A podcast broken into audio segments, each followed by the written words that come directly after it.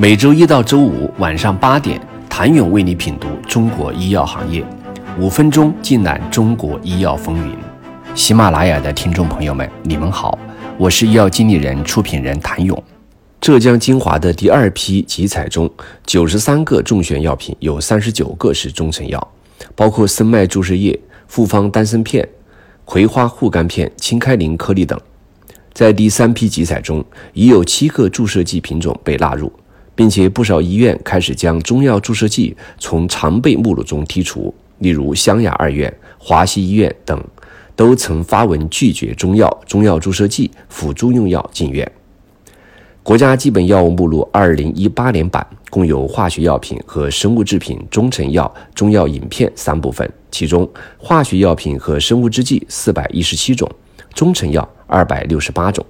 据公开数据显示，中成药2019年终端中成药销售前二十名的品种累计销售额达601亿，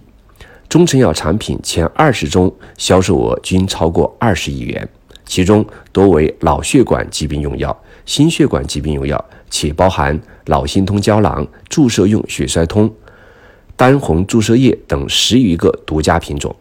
按照此前的集采趋势，这些品种将有较大可能入围。在集采大势下，中药企业面与化学药企一样，纷纷押宝新的研发方向，开启转型之路。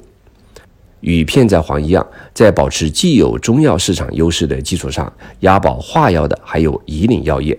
以岭药业设立全资子公司以岭万州国际制药，专门负责生化药板块的运营。目前已有四个化药一类新药处于临床阶段，其中一个品种已经完成临床二期，即将进入临床三期。天士力则以仿创结合的研发战略，持续优化产品管线，已经形成了化药集群，拥有三十余款在研产品。天士力的化药板块以江苏天士力第一药业为核心，在抗肿瘤、心血管、消化代谢及精神领域深耕。天士力已经与礼来、日本伊耶制药以及澳大利亚、法国等国际领先企业合作，引入了多款国际领先药物。步长制药则在二零一八年制定的从销售型向科研型转换，从天然药物中药向全医药产业链转换，从本土化向全球化转换三大战略转型，依托。转型战略，步长制药研发投入逐年增长，其中2018年和2019年研发支出合计分别为5.76亿和6.39亿，同比分别增长4.24%和10.87%。在科研方面，已有十项生物制品含八项一类治疗用生物制品正在研发，部分项目已经进入了临床二期或三期阶段。生物药在研项目已申请专利五项，其中四项已获专利授权，同时已获得合作授权使用五项独家专利。九芝堂则在药品再评价、新药研发以及干细胞项目上积极布局。二零二零年上半年，其 LFG 项目完成了 LFG 制剂原料药的稳定性研究。后续将完成临床前安全性试验，准备启动 IND 申报的相关工作。另外，与化药企业一样，中药巨头开始更加聚焦主业，纷纷开启分拆上市之路。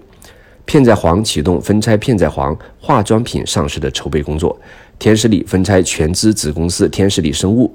值得关注的是，天士力生物采用自主研发、投资引进等多种方式，布局多款国际水平的创新药物，且已有成熟产品面世。其重磅产品普优克前三季度实现销售收入一点三亿元，销量同比增长百分之五十八。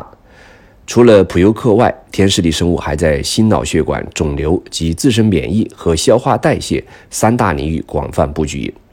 公司目前有十八个在研产品，其中六个已处于临床阶段。探索多元化发展也是中药企业转型的一大表现。最具代表性就是马应龙药业，继二零一九年推出马应龙八宝眼霜、口红之后，马应龙药业又推出了尿不湿、疏通消化饼干等产品。此外，同仁堂和东阿阿胶卖起了咖啡，云南白药则开始销售面膜、卫生巾。